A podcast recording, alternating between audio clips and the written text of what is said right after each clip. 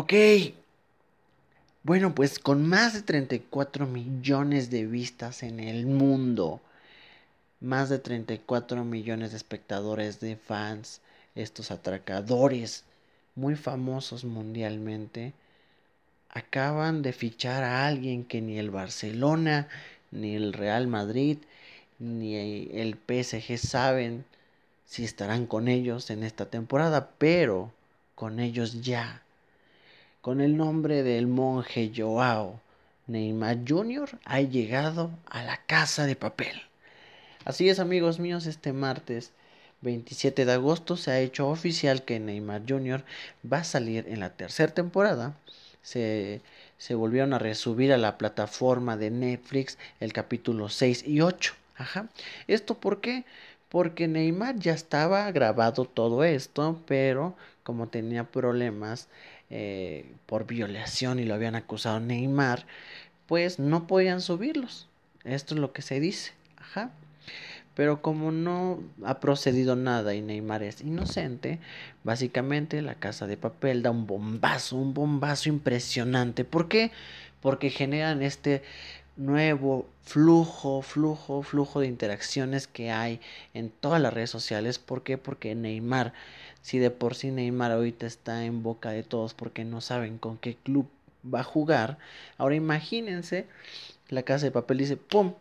Vamos a meterlo nosotros y vamos a clavarlo a la casa de papel. Porque les vuelvo a repetir, volvieron a resubir los capítulos e incluso algunos diálogos los volvieron a, regrabar. Lo que fue Pedro Alonso, que hace de Berlín, y Álvaro Morte, que hace del profesor, tuvieron que regrabar, pero este... Eh, eh, pues lo subieron, aparece en el capítulo 3, 4 del capítulo tanto 6 como el 8, eh, haciendo bromas acerca del fútbol, acerca de, de, de, de que Brasil juega bonito, pero pues ya, ya es un hecho, Neymar está en la casa de papel. Y digo, qué increíble, qué chingón. Porque obviamente falta una cuarta temporada, eso está obvio, en la casa de papel. Y pues ya mucha gente ya dejó de hablar de esta gran serie, ¿no? ¿Por qué? Porque ya cuando se estrenó se generó ese flujo de datos de redes, interacciones y todo eso, donde la gente pues decía, hey, vamos a hablar de esto, hey, vamos a, a, a ver qué pedo con la casa de papel, los memes, todo esto. Y ahora yo creo que lo hicieron impresionante. Neymar subió a su cuenta de Instagram un un video donde sale con el outfit, la careta de la casa de papel de los atracadores y pues dice que eh, ya forma parte de la tercera temporada y lo pone como nuevo fichaje, ¿no? Porque les repito, el problema que todavía no aún no está dentro de pues todo esto. Eh, ahorita está como el monje Joao. Eh, no sabemos si él va a ser parte de la trama de ser atracador en la cuarta temporada.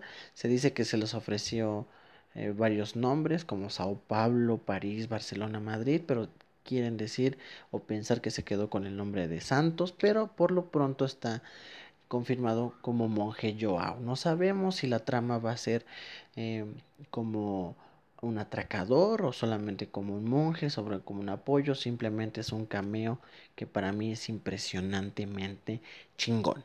Ajá, entonces está confirmado, Neymar regresó a la casa de papel y ese es el nuevo fichaje, ¿no? Así es que métanse a Netflix, vuelvan a ver la temporada completa, pero específicamente capítulo 6 y capítulo 8 es donde Neymar está este eh, actuando en este gran, gran, gran, gran, gran, gran mundo de la casa de papel en estas grandes temporadas.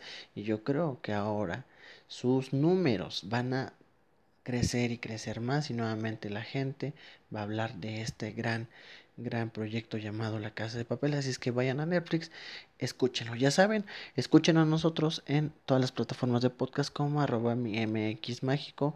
Estamos en Twitter y en Instagram con ese username, arroba mi MX Mágico. Y en las plataformas de podcast estamos como Mi México Mágico. Muchas gracias por escucharnos y nos vemos en el próximo podcast. Gracias. Bueno, nos escuchamos. Qué pendejo soy. Perdón. Bye.